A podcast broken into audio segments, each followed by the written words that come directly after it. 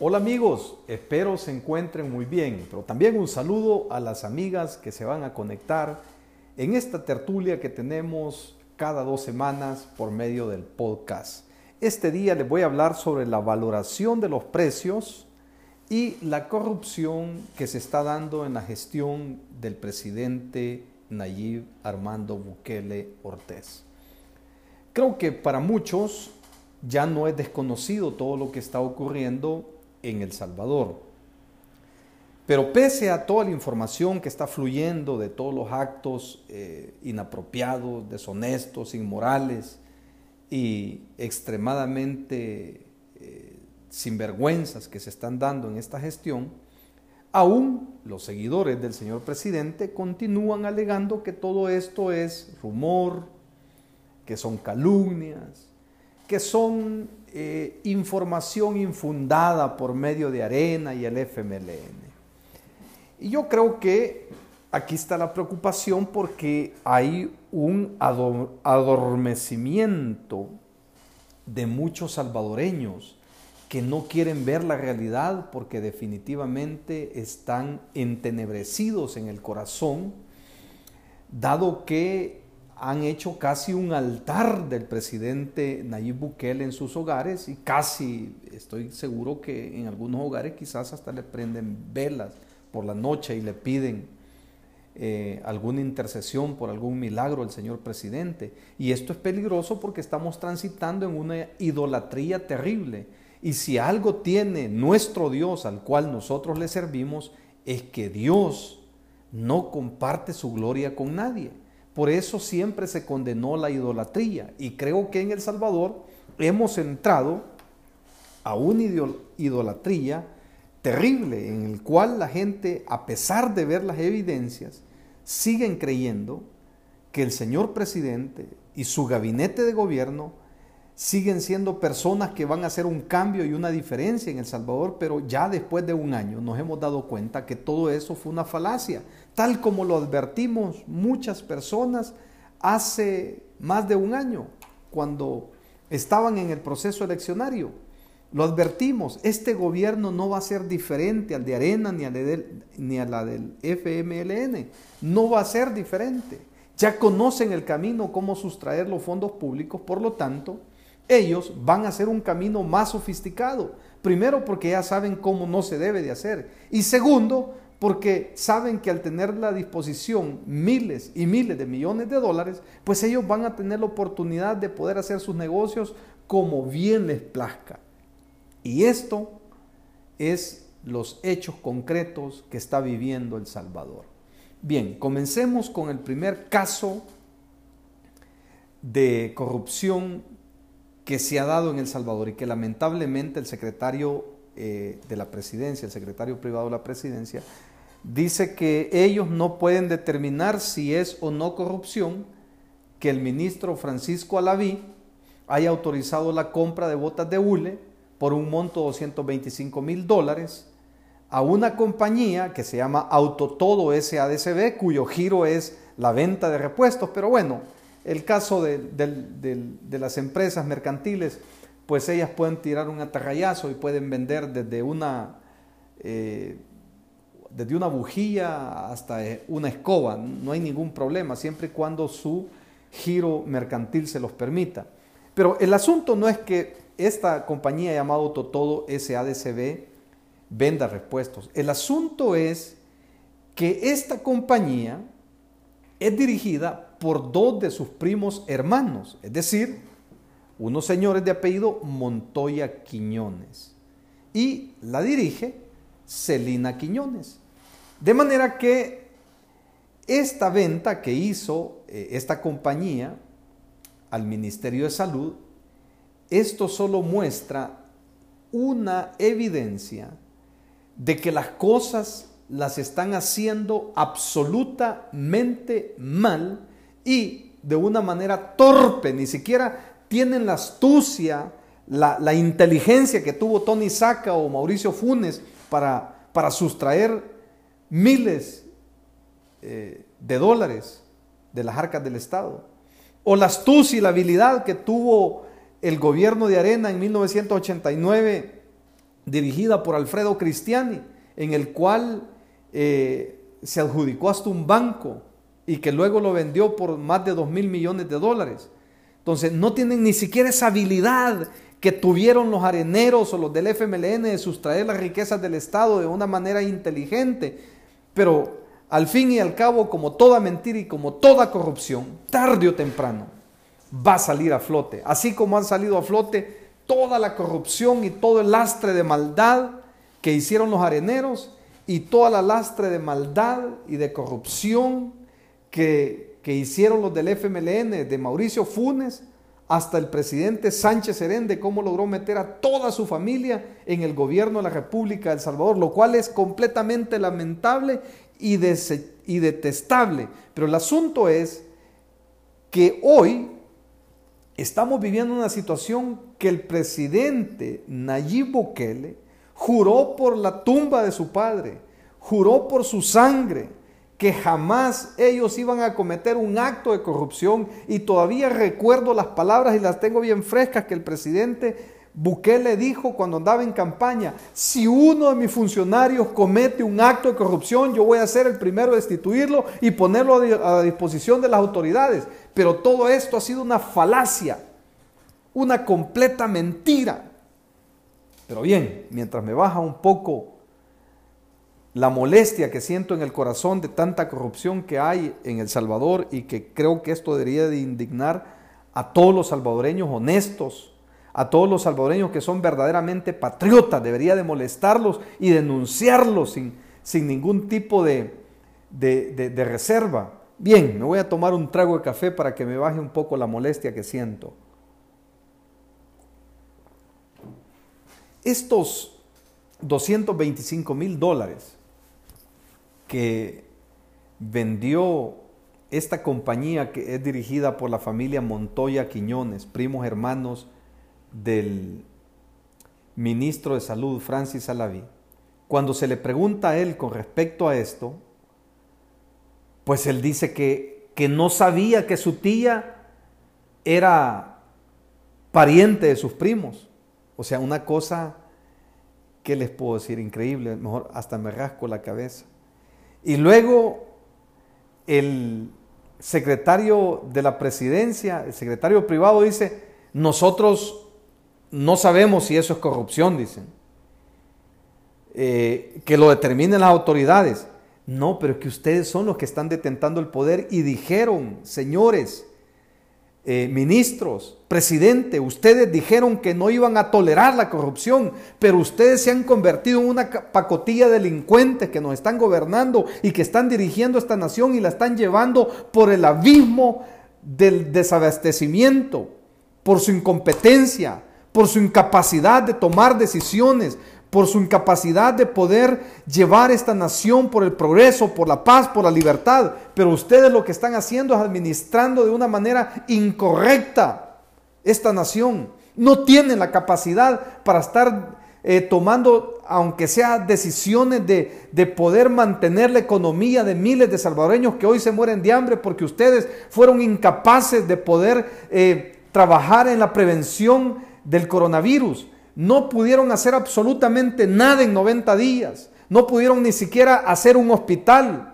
Al contrario, ese hospital de Cifco que dijo su ministro de Obras Públicas que iban a tenerlo hoy en el mes de julio, un edificio de tres plantas, ni siquiera las bases fundacionales se han concluido. Y dicho sea de paso, para poder terraciar ese lugar, le pagaron a una compañía un millón cien mil dólares más versus al competidor más cercano que les cobraba 2.8 millones de dólares, que en su momento ustedes tendrán que explicar a la Fiscalía General de la República y en su momento ustedes van a tener que, que ser procesados como delincuentes, porque eso es lo que son, una pacotilla de delincuentes, personas que no saben ni siquiera tomar una decisión, ni siquiera tienen claro de cómo se administra una nación.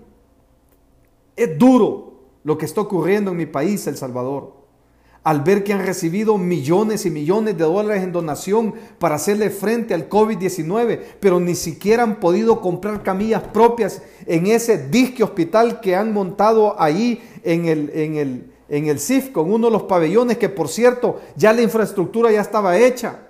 Lo único que tenían que hacer era acomodar, hacer las divisiones y montar las camas, pero ni siquiera las camas pertenecen a ese hospital, pertenecen al Seguro Social. Ni siquiera eso fueron capaces de hacer. Y hoy abren un hospital que dijeron que iban a atender a los pacientes de COVID-19, pero ha ocurrido todo lo contrario. Ya la misma señora eh, comisionada presidencial dijo que no pueden atender pacientes si no son referidos directamente. Pero lo que es más grave en ese disque hospital que ustedes han abierto, ni siquiera es un hospital provisional, porque todo es prestado, es que ni siquiera tienen una planta de agua de tratamiento de los desechos que produce un hospital. No tiene un sistema de drenaje de desagüe apropiado para un hospital. O sea que se, han gastado de acuerdo a la última información del Ministerio de Hacienda, desde que comenzó la pandemia hasta el mes de junio, se han gastado 625 millones de dólares, de lo cual no quieren dar cuenta absolutamente nada de cómo lo han gastado. Así que ustedes han hecho y han deshecho como han querido. Pero un día van a estar delante de las autoridades y si se mueren de esta tierra, se van de esta tierra y se mueren y no dan cuenta por lo que han hecho, también hay un tribunal celestial que los va a juzgar por haberse llevado el dinero de la gente más necesitada de este pueblo. Pero este es uno de los miles de casos que estoy seguro que van a salir de corrupción de este gobierno. Otro caso Sigamos. Otro caso. El de este señor que se está promoviendo ahorita para ser diputado por el partido Nuevas Ideas, que creo que ustedes ya tuvieron la oportunidad de verlo en sus redes sociales, don Cristian Reinaldo Guevara Guadrón. Yo no lo conozco y no tengo nada en contra de él.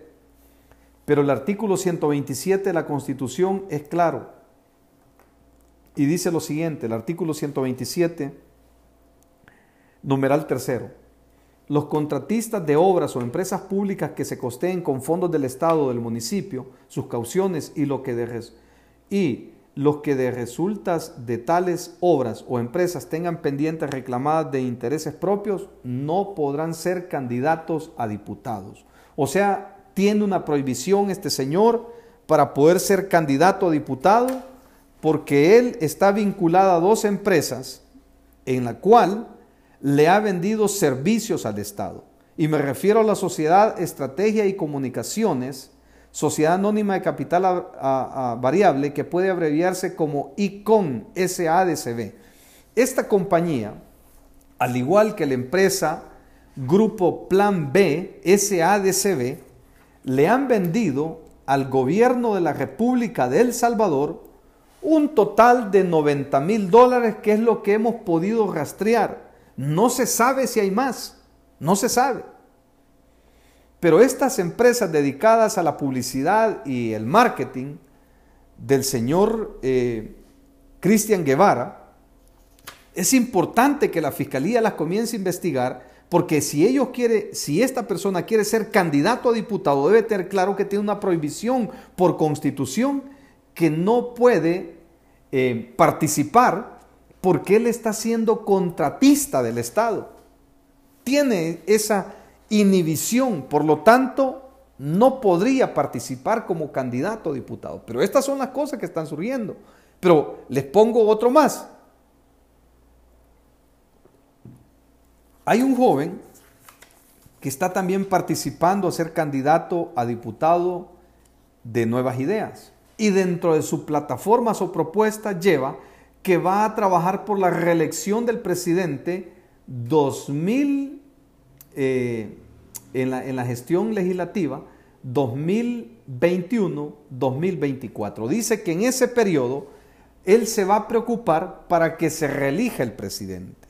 Aquí, a este señor, automáticamente la fiscalía debería seguirle un proceso en el cual lo inhabilite para poder participar como candidato a diputado, porque el artículo 75, numeral cuarto de la Constitución es claro cuando dice que todo ciudadano que haga proclamas o que incite a que se haga una reelección presidencial, pierde por completo sus derechos de ciudadano. Por lo tanto, esta persona no podría participar para ser candidato a diputado.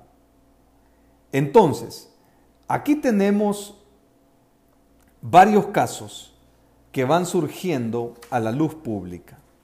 Pero hay otro caso que creo que ustedes han tenido la oportunidad de ver porque es un caso público. Y me voy a referir escuetamente a este caso, que es el señor Walter Raujo que va a participar como candidato a diputado. Resulta que la sección de probidad de la Corte Suprema de Justicia dice que el señor ex magistrado del Tribunal Supremo Electoral en los periodos 2004 y luego en el, en el año 2014, cuando él estuvo en el ejercicio de esta función, movió en sus cuentas particulares 1.4 millones de dólares. De ese dinero, 106 mil dólares fueron de hechos depósitos bancarios a sus cuentas. Y 61 mil dólares los utilizó para comprar vehículos y casi medio millón de dólares los utilizó para pagar deudas.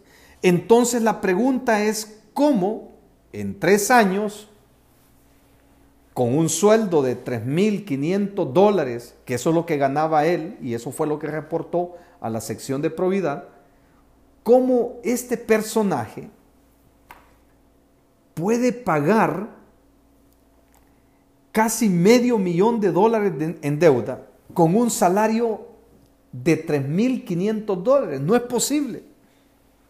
Como la pregunta que le hicieron en una ocasión a Mauricio Funes, mire, ¿cómo puede ahorrar dinero cuando las deudas son mayores y los ingresos son menores?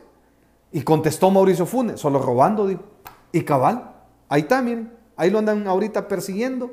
¿Por qué? Por corrupto y por ladrón. Y este es el destino que lleva todo funcionario que toca fondos públicos y no es transparente como este gobierno.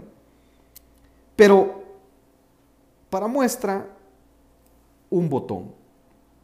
Este señor movió 1.4 millones de dólares. Y él reportó que tuvo de ingresos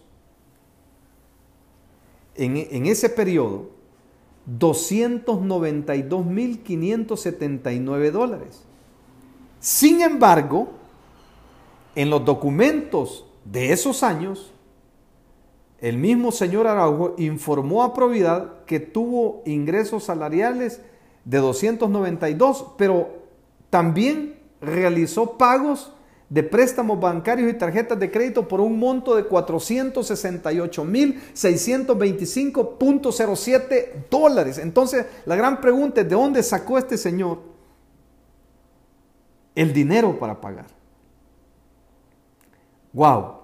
Y yo creo que si las personas no están viendo o no alcanzan a visualizar los los candidatos que llevan, el perfil de candidatos que llevan, que hoy, por cierto, se rasgan las vestiduras de que Arena fue corrupto, el, que el FMLN fue corrupto. Y es cierto, no se equivocan en lo que están diciendo. El asunto es que ellos fueron parte también de esa corrupción.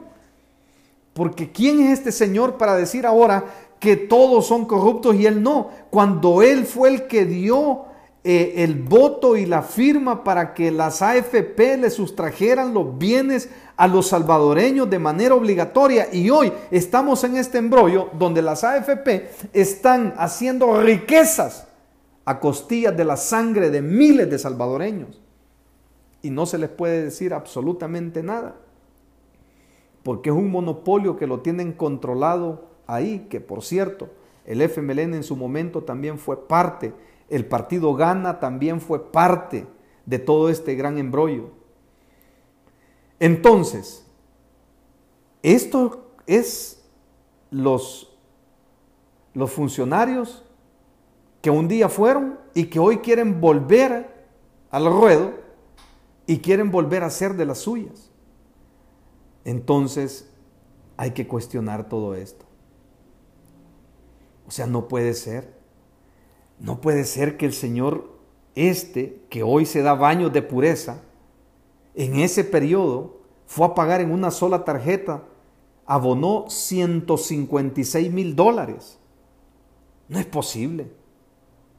En el año 2009 dijo el señor Araujo que acumuló facturas de miles de dólares en Bingo Club, lugar que solía frecuentar constantemente. Y pagó miles de dólares. Pero bien, veamos otro caso de corrupción, porque hoy estamos hablando de la corrupción que nos atañe a, a todos los salvadoreños. El caso de la comisionada presidencial. Este es un caso muy interesante, porque esta señora, junto a su grupo familiar, siempre se han dado baños de pureza, de honestidad, de pulcritud. Y como les dijo el Señor Jesucristo en una ocasión a los sumos sacerdotes y a los sacerdotes de allá de, de Israel, que eran los escribas y los fariseos, pues ustedes son unos sepulcros blanqueados, les dijo. A la verdad por fuera se muestran blancos, pero por dentro son un costal de huesos podridos. Ah, pues así están muchos funcionarios. Esta señora, posiblemente prevaliéndose de su cargo, hizo que le autorizaran a su hermana eh, la cafetería del Ministerio de Hacienda. Pero lo grave de este tema es que esta señora no tenía la liquidez para poder montar esa cafetería, ni tampoco tenía los implementos para poderla operar. Y aún así, el Ministerio de Hacienda le otorgó la concesión de operar el cafetín.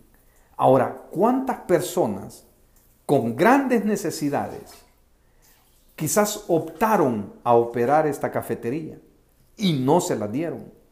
¿Y por qué? Por el simple hecho que estas personas no tienen ningún pariente en casa presidencial, ni tampoco son hermanos de la comisionada presidencial. Estas son las cosas que están ocurriendo en El Salvador. Pero eso no es todo. Prevaliéndose de su puesto, es posible que hizo que contrataran a su hermano, que era policía, como jefe de seguridad del Centro Nacional de Registro. Y su otra hermana como diplomática en los Estados Unidos.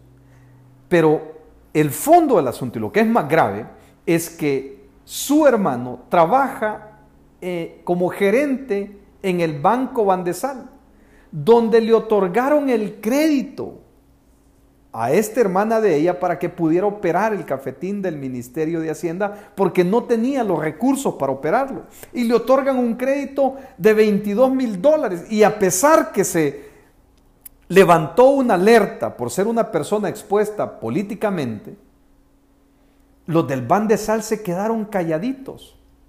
Los de la superintendencia del sistema financiero calladitos, no dijeron nada. Y es así como la corrupción que tanto señalaron y que tanto criticaron, es que hoy los está salpicando, pero hasta ya lo rebasó. Ya rebasó toda la corrupción a este gobierno. Entonces, yo me pregunto, ¿y por qué las personas continúan creyendo en todas las falacias que hay en este gobierno. Y miren, yo creo que ustedes van a estar de acuerdo conmigo. Yo señalé cuando el presidente era alcalde de Nuevo Cuscatlán de todo el endeudamiento que hizo de ese pobre municipio. Luego critiqué todo el endeudamiento que hizo de la alcaldía municipal de San Salvador, que por cierto, ahí tiene dos problemas grandísimos y que esperamos por, la, por el efecto y el principio de pronta y cumplida justicia, que la Corte de Cuentas pronto informe sobre el contrato que se hizo sobrevalorado del arrendamiento del inmueble del mercado Cuscatlán, un inmueble que se le ofrecieron en una ocasión a la Procuraduría para la Defensa de los Derechos Humanos por un valor de 38 mil dólares más IVA. Pero tres años más tarde, el que ahora es presidente, contrató con la Alcaldía Municipal de El Salvador por casi el, un poco más del doble del precio que se le ofrecieron con tres años de anterioridad a la Procuraduría para la Defensa de los Derechos Humanos. Y viene la alcaldía y hace un contrato de arrendamiento por 25 millones de dólares eh, aproximadamente por un, por un periodo de 25 años con esta compañía, que por cierto, el propietario creo yo que es uno de los señores de apellido Saca, que bien debe de investigarse, lo alquiló por 95 mil dólares ese bien inmueble. Esto es un acto de corrupción que a todas luces merece ser investigado, definitivamente.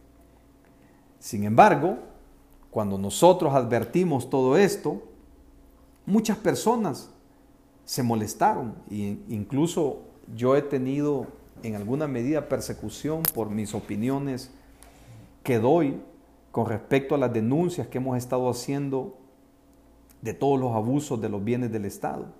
Ah, pues ese, ese caso ahí está vivo, ahí en la Corte de Cuentas.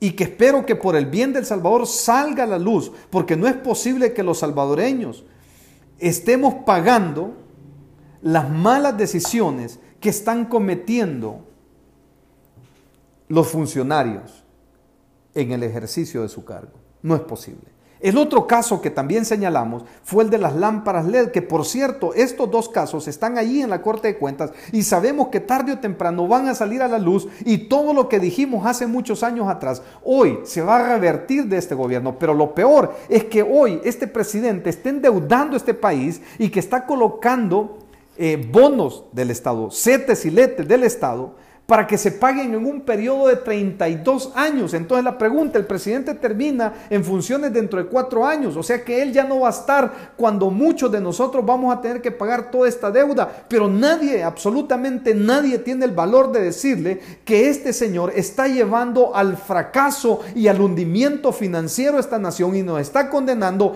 para que paguemos toda esta deuda los hijos de nuestros hijos, así como dejó endeudada la alcaldía municipal de San Salvador. Esto tenemos que decirlo. Estas son las cosas que están ocurriendo en El Salvador, que tienen que decirse. Pero veamos otro caso. Y el tiempo se nos está agotando, pero, pero tenemos que hablar de, de todas estas cosas, porque si no, no vamos, a, no vamos a poder despertar la mente de miles de salvadoreños que están anestesiados.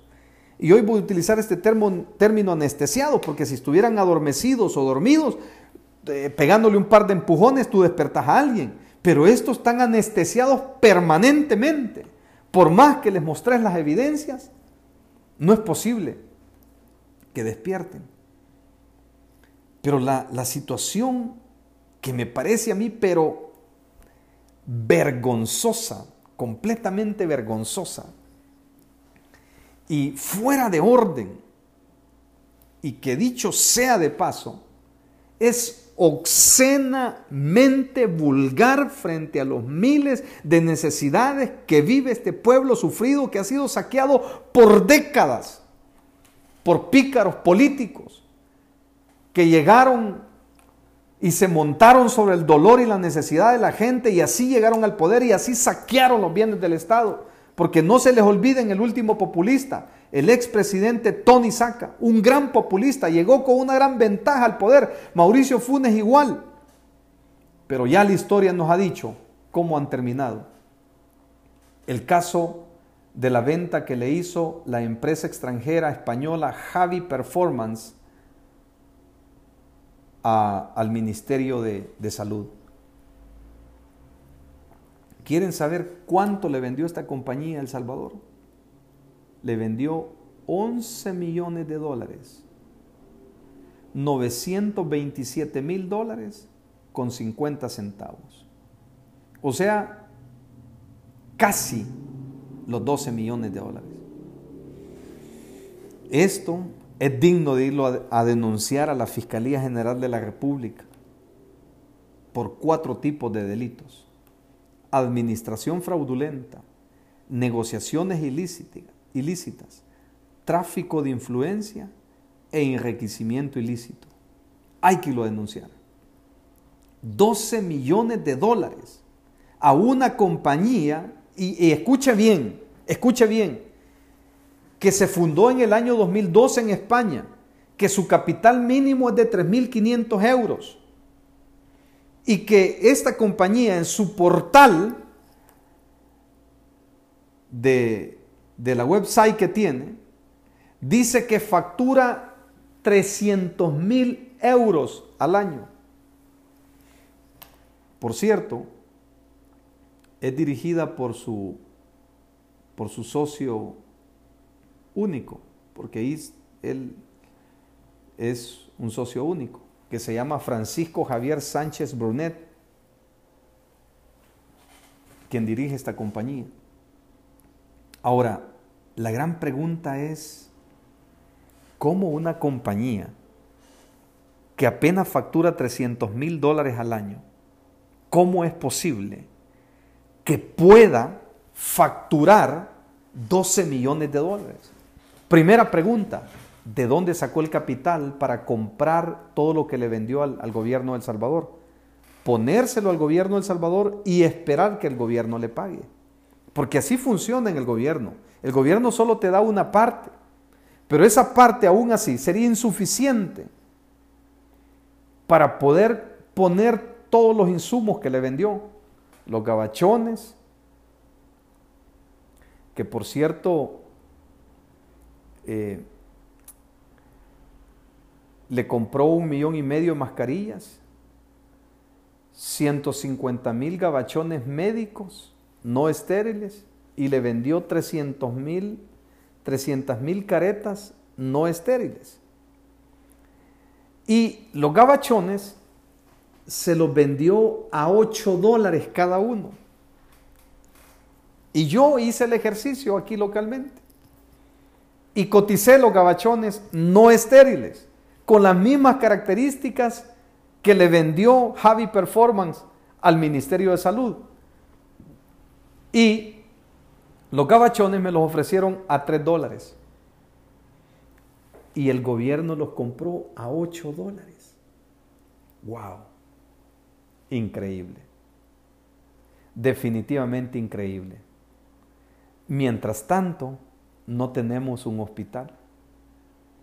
No tenemos camas propias en ese hospital temporal que hicieron en el CIFCO, que se gastaron 25 millones, que a saber dónde están porque todo lo que pusieron ahí es prestado donde ya se llegó el mes de julio, señor ministro de Obras Públicas, y usted prometió que este hospital de tres plantas iba a estar en el mes de julio, y ya estamos en julio, y ni siquiera las bases fundacionales han podido concluir. Es vergonzoso. Y hoy quieren cobrarnos 30 millones de dólares más sin dar explicación por qué han elevado el costo de ese hospital de Cifco cuando principalmente iba a costar 70 millones. Este quizás va a ser el Hospital Baptist de allá de, de, Missouri, que les costó a los gringos 100 millones de dólares.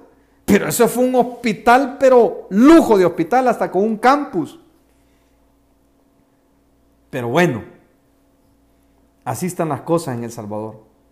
150 mil gabachones a 8 dólares. Localmente aquí nos cuestan 3, pero si los compramos en China, donde los hacen, seguramente esos gabachones no van a pasar de un dólar o un dólar 50 centavos a lo mucho, porque lo estás comprando directamente el importador. Entonces, ¿de dónde sacó esta compañía eh, ese dinero para poder invertir y comprar esa mercancía y ponérsela aquí en El Salvador. Luego hay que rastrear, hay que pedirle a la fiscalía que rastree esta compañía allá en España, porque quiero comentarles, esta compañía, de acuerdo a un certificado que, que tengo en mi poder, de una hoja registral, tiene siete años de no rendirle cuentas a la administración tributaria de España. Siete años.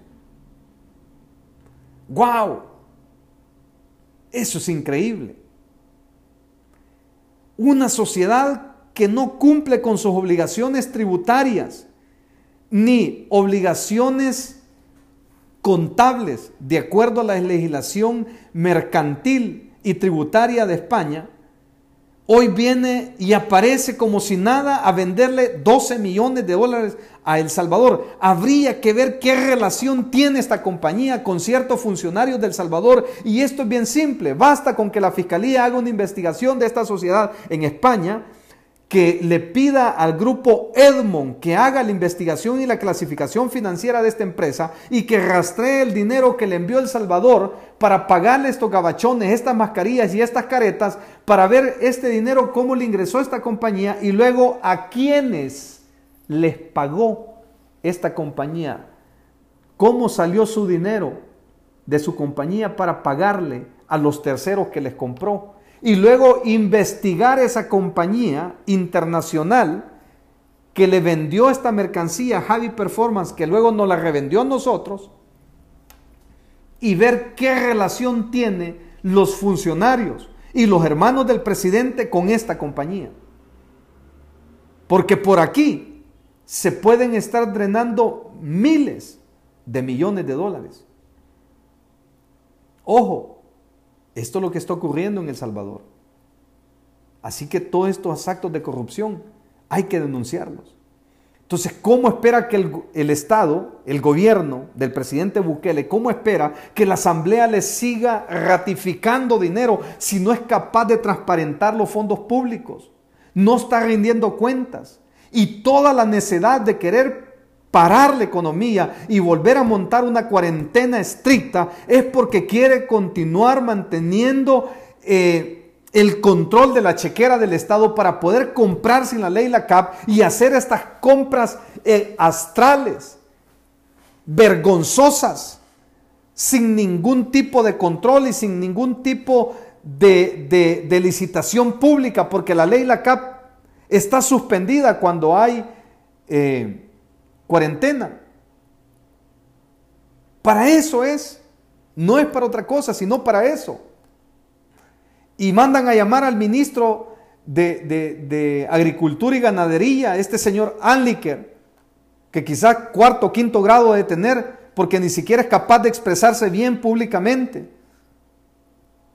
Esta persona que le, dice a la asamblea, venga a la comisión de Hacienda y explíquenos cómo se gastó 55 millones de dólares, el cual no llegó porque no sabe cómo explicar. Y dicho sea de paso, hay otros delitos que están cometiendo porque las bolsas, las canastas básicas, se las están entregando directamente al partido Nuevas Ideas. Y es Nuevas Ideas el que anda repartiendo estas canastas básicas y pidiéndole los documentos únicos a las personas, diciéndole nosotros estamos haciendo la gestión. No, señores, toda canasta que le están regalando a los salvadoreños es producto de los impuestos de los salvadoreños que pagamos nuestros impuestos. Los pagamos. Aún así, querramos o no querramos, pagamos nuestros impuestos, incluyendo aquellos que hoy el gobierno los considera enemigos. Así que por todas estas cosas es importante que alcemos nuestra voz. Y hoy El Salvador, oiga bien, amigo, amiga que está escuchando, convoca a sus mejores hijos para que defiendan la república y defiendan la patria de esta pacotilla de delincuentes que hoy están gobernando y que están sustrayendo, pero de una manera vergonzosa miles de millones de dólares y que no quieren dar cuentas. Así que hoy tú estás comprometido a defender la patria. Te espero en la próxima saga que estaremos platicando de otros temas. Muchísimas gracias y mejor me voy porque si no, no voy a acabar y y ya estoy bien airado por todo lo que está pasando. Bueno, saludos cordiales y que Dios los bendiga a todos. Hola amigos, ¿cómo están? Ahora vamos a hablar sobre la agonía que está viviendo la República de El Salvador.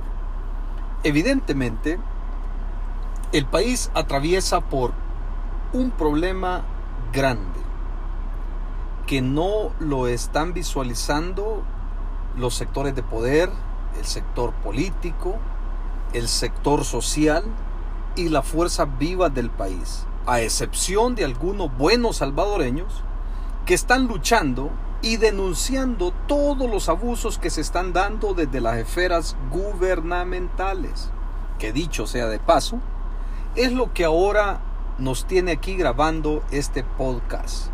Bien, yo creo que en El Salvador hemos vivido diversos problemas, terremotos, pestes, catástrofes. Hemos vivido eh, momentos en los cuales la economía ha quedado devastada por las fuertes lluvias, como lo hemos vivido últimamente. Pero también hemos tenido malos gobiernos que no han sabido aprovechar esos momentos de coyuntura para poder llevar la ayuda a los sectores más vulnerables de El Salvador. Y creo que en base a eso las personas en El Salvador se hartaron de tanta corrupción que había en el país, de los gobiernos de derecha y de los gobiernos de izquierda.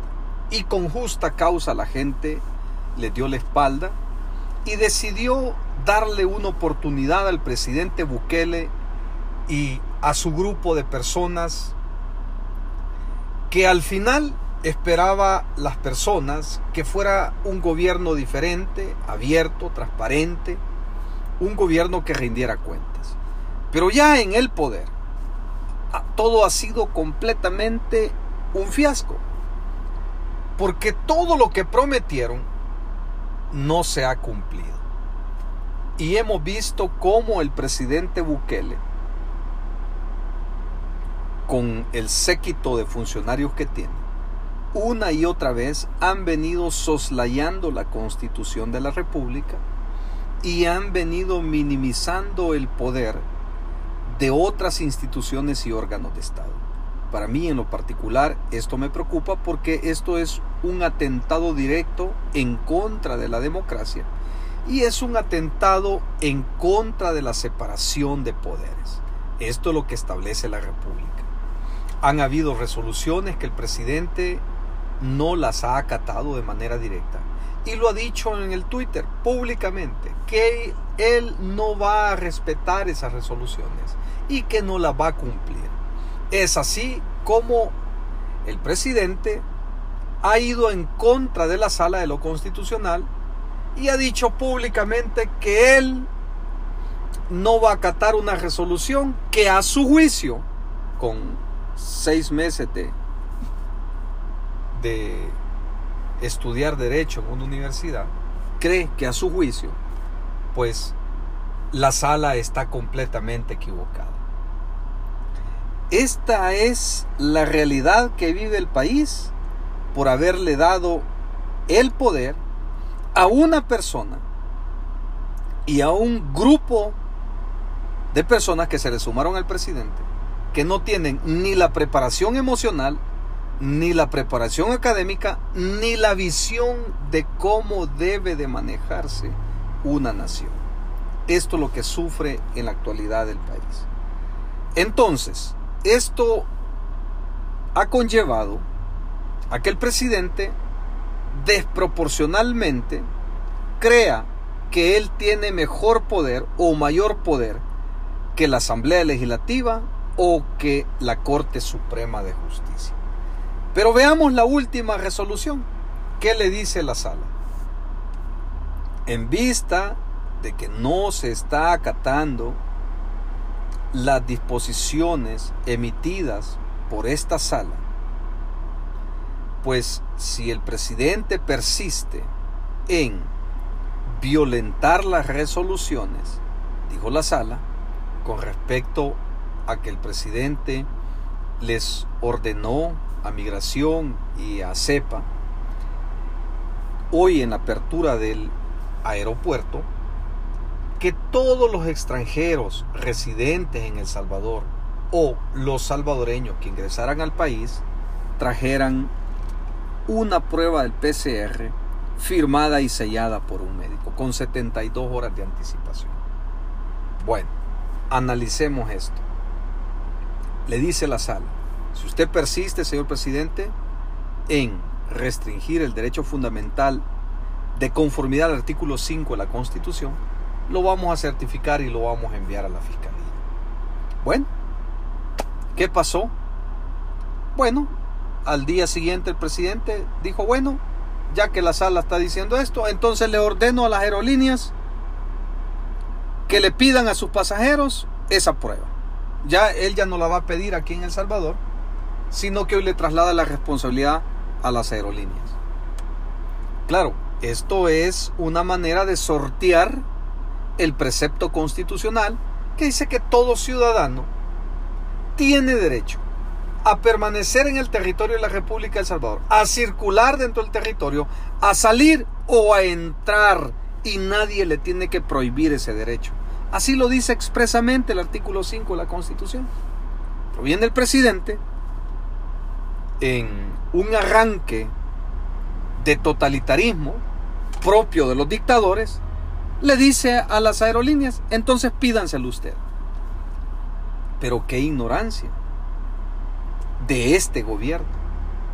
Primero porque los que van a salir, digamos, de Austria, de Estados Unidos, de Italia, de Alemania, o los salvadoreños que estén dispersos en el mundo, que andaban en las diferentes partes, ya sea por negocio, por placer, y que se quedaron desde el mes de marzo del año en curso, que ya pasaron seis meses después que se cerró la economía, pues no van a poder ingresar al país si no, no tienen esa prueba de PCR, porque las agencias de viaje o las aerolíneas les están pidiendo esa prueba. Pero en otros países, los exámenes o pruebas que se hacen ya no traen la firma y el sello de, de, un médico, porque hoy lo envían por email, porque estamos en, una, en un mundo globalizado, donde todo es virtual. Y esto pues imposibilita que un salvadoreño vaya y vaya donde un médico consiga la firma y el sello tal como lo está pidiendo el señor presidente. Entonces, esto solo denota el desconocimiento de cómo funciona el mundo en la actualidad. Uno. Dos, ignorancia supina al no entender que la tecnología ha evolucionado a tal grado que hoy los resultados de los exámenes médicos le llegan a, a cualquier persona en cualquier parte del mundo, incluso aquí en El Salvador, usted se toma pruebas, ya no necesita irlas a recoger a un laboratorio porque ellos se lo envían al correo electrónico. Allí viene el documento que es emitido por esa institución. Entonces no entiendo cómo este gobierno se atreve a pedirle eso a los ciudadanos como un requisito sine qua non para poder entrar a la República de El Salvador. Pero cuánta verdaderamente cuánta ignorancia derrocha este gobierno. Ahora, desde la perspectiva constitucional, esta es una lesión grave al derecho fundamental que tiene todo salvadoreño o extranjero residente de poder ingresar a su país. Pero no se puede, porque al presidente se le ocurrió dar esa orden no pueden ni siquiera visualizar cómo lo está haciendo Guatemala, México, Costa Rica, cómo abrieron sus, sus aeropuertos. Véanlo, analícenlo. Están pidiendo nada más prueba de antígenos, que son los equivalentes. Y si no lo tienen, el país se lo da, él se lo hace, Guatemala se lo está haciendo. Entonces yo no entiendo cuál es el odio que el presidente tiene en contra de los salvadoreños, en contra del sector trabajador. Y no se pone a pensar que en el aeropuerto, ahí en CEPA, hay miles de trabajadores que depende su economía, su ingreso diario de trabajar en el aeropuerto, en esas ventas eh, de, de almacenes que venden eh, perfumes, eh, artesanía, los maleteros, las personas que recogen maletas, que están en los counters trabajando, son personas que su ingreso depende de su trabajo en ese lugar. Y ya lleva seis meses cerrada la economía y seis meses cerrados los aeropuertos. Esto evidentemente va a traer una quiebra absoluta a muchas empresas en El Salvador. Que por cierto, de acuerdo a las estadísticas que se han estado manejando en la Digestic, en el Ministerio de Economía, de cada 10 empresas que cerraron en El Salvador, 4 ya no van a abrir, porque perdieron su capacidad de poder producir. Y esto no es culpa necesariamente de la pandemia, porque le echan la culpa a la pandemia. No, la culpa es porque este gobierno improvisó, gastó miles de millones de, dólares y nunca tuvo un plan de reapertura económica. Y ese alivio económico que dice que le va a dar a las familias de las pequeñas y microempresas no ha llegado hasta este día. Pero, pero esa es una, una parte. Pero ante toda esta situación, el presidente continúa sacando una gran cantidad de cortinas de humo. Miren, le salieron ya que el presidente tuvo líquidos en los 104 días que duró el cierre económico.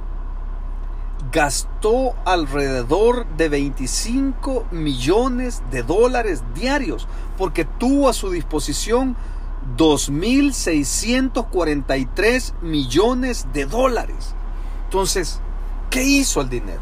¿En qué lo gastó? Lo que sí podemos ver es que día tras día en El Salvador continúan saliendo actos de corrupción. Ministros vendiéndole por medio de terceros al Estado, como el caso del viceministro de Ingresos, ahora ministro de Hacienda la compra que se hizo de 12 millones en Javi Performance, el millón 100 mil dólares que se le pagó adicional a la compañía que hizo la terracería para Cifco, el hospital de El Salvador que le llaman hospital, pero en realidad no es un hospital porque no tiene todos los implementos y los recursos necesarios como debe de operar un hospital con los desagües y el tratamiento de los desechos. No tiene. O sea que al, al final terminó lo que es el cierre de la economía, terminó la cuarentena, terminó el estado de emergencia y hasta este tiempo El Salvador no tiene un hospital. Y ese hospital de Cifco lo prometieron en julio, luego lo prometieron en agosto. Estamos en septiembre y ese hospital de Cifco aún no está terminado, pero sí es un monumento a la corrupción porque de 70 millones que supuestamente iba a costar, hoy va a costar 100 millones de dólares. Y yo creo que ustedes se recuerdan esa gran pantomima que hizo el presidente al inicio de recortarles el presupuesto a los diputados, cómo era posible que iban a gastar 32 millones en un edificio, y hizo la gran algarabía y se enojó y sacó en las redes sociales que eso era un despilfarro de dinero. Y miren ahora el presidente ha tenido 2.643 millones de dólares que no puede explicarle al pueblo cómo lo gastó. Pero claro, el MAC compró millones y millones de dólares en canastas. Que dicho sea de paso, esas canastas hoy las están repartiendo por medio del partido Nuevas Ideas. Esto fue lo que criticó el presidente. Esto fue lo que dijo, el dinero alcanza cuando nadie roba y devuelvan lo robado. Hoy el pueblo el decente, el que piensa, el que investiga, el que no se deja llevar por las mentiras y las falacias de este gobierno en pura publicidad. Le dice al presidente, devuelvan lo robado, destituye a los ministros corruptos. Miren, gastaron 2.5 millones de dólares el Ministerio de Obras Públicas en pruebas de extracción de sangre. Y uno se pregunta, ¿y a cuenta de qué? El Ministerio de Obras Públicas va a gastar tanto dinero si su rubro no es eso? En cuyo caso quien lo tuvo que haber, haber gastado quizás en eso pudo haber sido el Ministerio de Salud. Pero claro, ahí está el ministro de Salud también inmiscuido en una gran cantidad de situaciones de corrupción. No solo por la compra que le hizo a sus parientes devotas. No, ahí no solo termina eso. La compra que le hizo al presidente del FONAT por 750 mil dólares. La eh, comisionada presidencial que luchó porque le adjudicaran una hermana a la cafetería del Ministerio de Hacienda y cuando no tenía dinero para comprar todos los bienes para poder operar, fue donde su hermano allí a Van de Sal para que le prestaran el dinero. Todas estas cosas, tarde o temprano, les van a rebotar. Pero ante todo esto comienza a lanzar una gran cortina de humo, que ponga un cerco sanitario por aquí, que apabullo con esta publicidad, que le echo la culpa a los diputados que son corruptos, que le echo la culpa a Rodolfo Parker de que cometió actos de de, eh, complicadas en el tiempo de la guerra por el tema del mozote. Y ahí siguen saliendo las cortinas de humo. Y hoy saca una nueva. Interesante. La reforma que está tratando de proyectar con el viceministro, perdón, con el vicepresidente de la República. Ahí están todas las cortinas de humo. ¿Y, y qué es lo que quieren reformar? uno se pregunta qué es lo que quieren reformar. Ah, es que la constitución lo hizo Dawison, que no sé qué, con un grupo de empresarios. No, señores, no solo fue Dawison. Allí había un grupo de personas de la constituyente de 1983 que trabajó esta constitución. Y cuando leemos esta constitución, casi es una fiel copia de la constitución de 1950. Pero al final, ¿qué quieren reformar? Ahora, si pretenden reformar y le van a quitar el fuero a los diputados, a los ministros, al presidente, fabuloso. Yo estoy de acuerdo. Por supuesto que sí. Si vamos a reformar la constitución pidiendo que se quite el fuero a todos ellos, en el caso de que cometan un delito común, fabuloso. Vamos a reformar la constitución para poner que el agua es un bien público y se va a mantener público. Fabuloso. Vamos a reformar la constitución en el sentido que vamos a fortalecer la familia formada por un hombre y una mujer nacidos así. Fabuloso. Reformemos la constitución. Vamos a reformar la constitución en el sentido que vamos a fortalecer la vida y que no se va a permitir bajo ninguna circunstancia el aborto. Fabuloso. Reformémosla. Pero ¿cuál es el objeto de querer hoy pretender buscar eh, espacios de reflexión para reformar la constitución? Bueno, ya oímos al vicepresidente. Dice que quieren cambiar esa situación porque quieren introducir el matrimonio homosexual, porque quieren abrirle la puerta al aborto, porque ya dijo Allí en la entrevista que dio el día de ayer el vicepresidente en Focus, dijo, no, vamos a ver si analizamos lo que dice el artículo 148 de la Constitución, que contiene las cláusulas pétreas, que es la reelección y el sistema de gobierno. ¿Y qué es lo que quieren? Ah, una nueva república. ¿Y qué, de qué nueva república están hablando? Si cuando el presidente tenga la mayoría en la Asamblea Legislativa, él le va a dictar a la Asamblea Legislativa qué es lo que quiere. Eh, entonces deja de ser una república y se convierte en una dictadura, que es lo que justamente están trabajando, en una dictadura, para concentrar el poder y para permitir que el presidente actual se mantenga en el poder sempiternamente hasta que se muera como los Castro. Lo mismo que hizo Hugo Chávez. Es que no cambiaron la constitución para favorecer a, a los salvadoreños en general para darle mejores beneficios sociales a los salvadoreños, para luchar que haya seguridad alimentaria, para asegurar que los salvadoreños accedan a los puestos de función pública sin necesidad de estar adscrito a un partido político. Eso no lo van a tocar. No, ellos lo que quieren es permanecer en el poder. Por eso digo, la república está agonizando ante la vista impávida de muchos empresarios, de muchos políticos que no han movido el dedo, sino que al contrario se han vuelto complacientes. Quieren desmantelar la, la Corte Suprema de Justicia y quieren sacar la sala y crear un tribunal constitucional que sea sumiso al presidente, que se adhiera al poder del órgano ejecutivo para que dictes resoluciones y sentencias que sean favorables al presidente. Para eso lo quieren. Así que, señores, levántense. Tenemos ahorita una fiscalía que está subyugada a ese poder avasallador, que no levanta un dedo para procesar a todos aquellos que están violando la constitución. Es triste escuchar a un fiscal decir que para su parecer no ha ocurrido nada el 9 de febrero, cuando todos sabemos que ahí lo que ocurrió fue un golpe de Estado a la Asamblea Legislativa.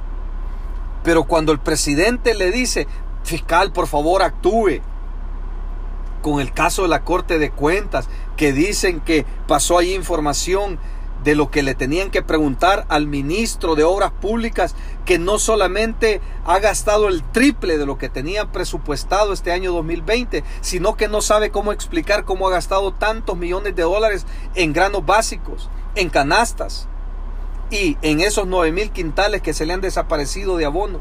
Eso es preocupante. Inmediatamente al siguiente día el fiscal fue incautarle al diputado suplente el, el teléfono. No podemos permitir que la República siga siendo soslayada por unos cuantos eh, eh, ciudadanos que están en el poder, que hoy se creen dueños de este país. No, señores, defendamos la República. Hoy más que nunca, El Salvador convoca a sus mejores hijos para que defiendan la República y para que defiendan la patria. Espero que esto los haga reflexionar y nos unamos para defender la República que hoy está agonizando. Dios los bendiga a todos.